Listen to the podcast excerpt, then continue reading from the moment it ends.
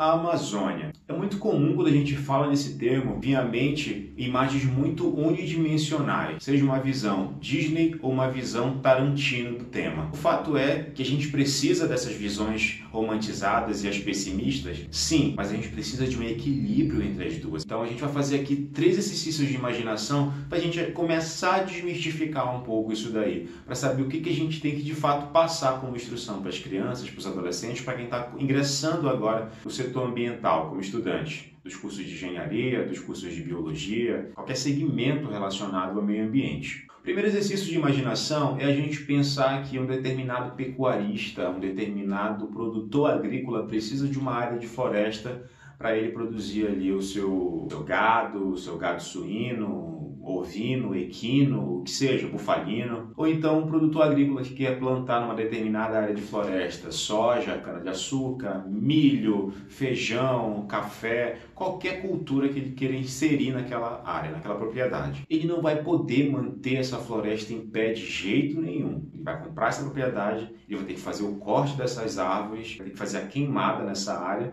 para ele poder inserir a, a, cultura de pastagem que ele vai precisar ou inserir as sementes da produção que, a que essa área se destina. Vamos esquecer aqui os casos de sistemas agroflorestais, que a Embrapa vem de forma louvável trabalhando e melhorando ao longo dos anos aí. Inclusive tem um vídeo aqui no canal do Florestal Brasil que o Lucas faz falando a respeito, que é muito bom. Dê uma assistida lá depois. Então, essa floresta não vai ficar em pé, porque ele vai precisar produzir isso. E isso não é tão impactante para a gente, por quê? Porque o agro é pop?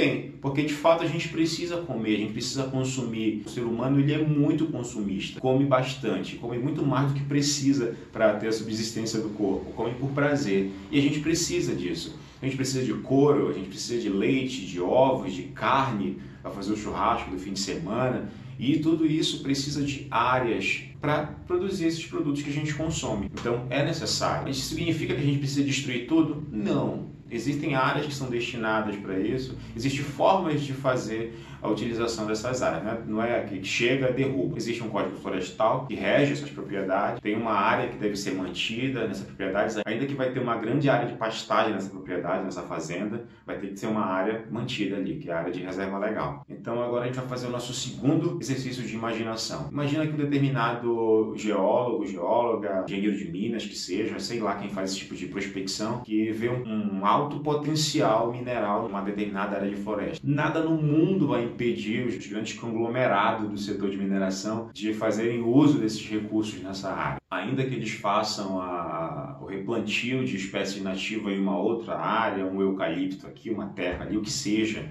faça reflorestamento, faça escolas na comunidade.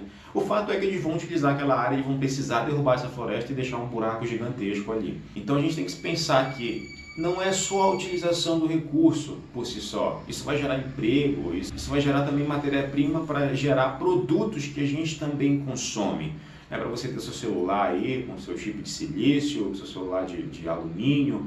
Isso tudo vem de uma área que foi minerada. E essa área possivelmente era uma floresta. Foi devastada para poder, poder ser realizada a mineração nessa determinada localidade. Então sempre existe um lado ruim e um lado bom. Existe o contraponto desses lados ruins aí. Então a gente precisa pensar de uma forma muito mais abrangente do que, que é necessidade e do que, que é simplesmente é, negligência na utilização de recursos naturais.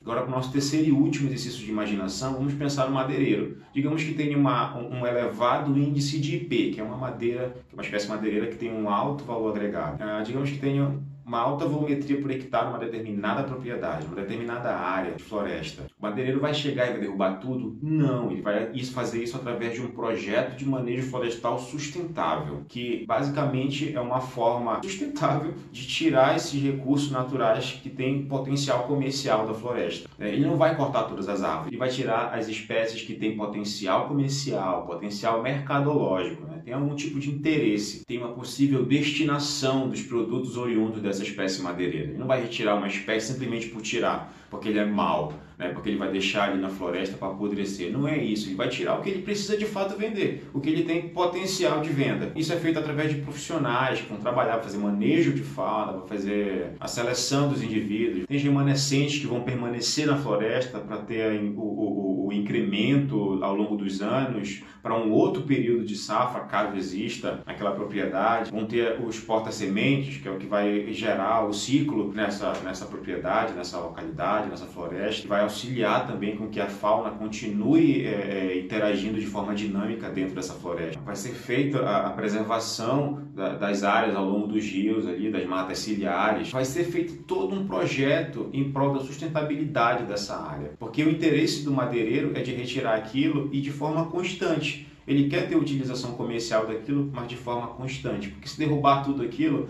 em breve vai ser queimado, em breve vai virar um loteamento, né? vai virar moradia, vai virar fazenda, vai virar pastejo, vai virar área de produção familiar, qualquer coisa menos floresta. Então é, é uma visão muito errônea a gente achar que o madeireiro é realmente quem é o causador do desmatamento na Amazônia. O interesse do setor madeireiro é justamente que esse recurso seja de fato o que ele é, renovável ao longo do tempo. Então, se você tem alguma contribuição com esse assunto, coloca nos comentários aqui. Se tu gostaste da forma que foi abordado esse assunto, também deixa um comentário, deixa um like no vídeo aqui para ajudar o canal. E a gente pode estender isso para um outro vídeo, abordar esse tema novamente várias e várias vezes, visto que esse é um tema muito complexo e tem uma ampla gama de segmentos de argumentação, seja do ponto de vista mercadológico, do ponto de vista de manutenção das comunidades tradicionais, enfim, é, comenta aí embaixo o que você acha a respeito e até a próxima. Valeu!